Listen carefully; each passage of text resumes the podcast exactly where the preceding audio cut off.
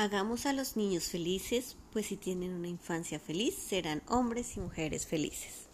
Soy Francinet Navajas, psicopedagoga, neuroeducadora.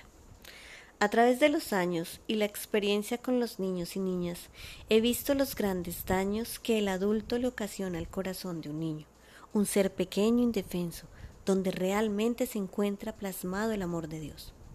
Nadie se imagina las heridas que perforan su existencia y son adheridas para toda la vida. Estas heridas, que son ocasionadas con acciones y palabras por parte de los adultos, algunas veces conscientes, otras inconscientes, destruyendo la infancia total del niño.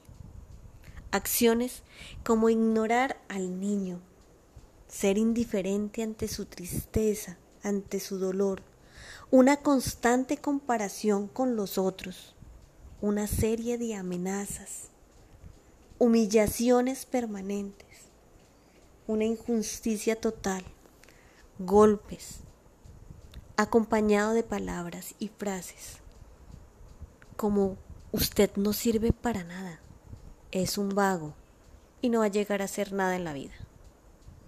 No sé por qué lo traje al mundo. O me va a volver loco o loca. ¿No le da vergüenza portarse así?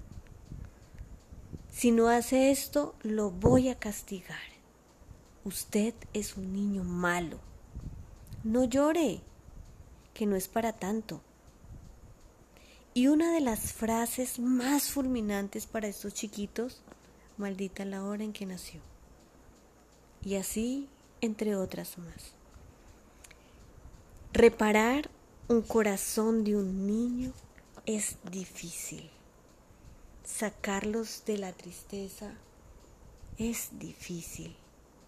Adicionalmente los daños y las connotaciones mentales y emocionales que se generan. Son niños que crecen si no han tenido una atención conveniente crecen siendo unos jóvenes que no se aman a sí mismos, que no aman su alrededor, seres humanos con pocas expectativas y proyectos, adultos con una soledad que es el peor enemigo, un constante rechazo en el interior. Y lo más triste, sin Dios. Miren, lo que uno ama en la infancia se queda en el corazón para siempre.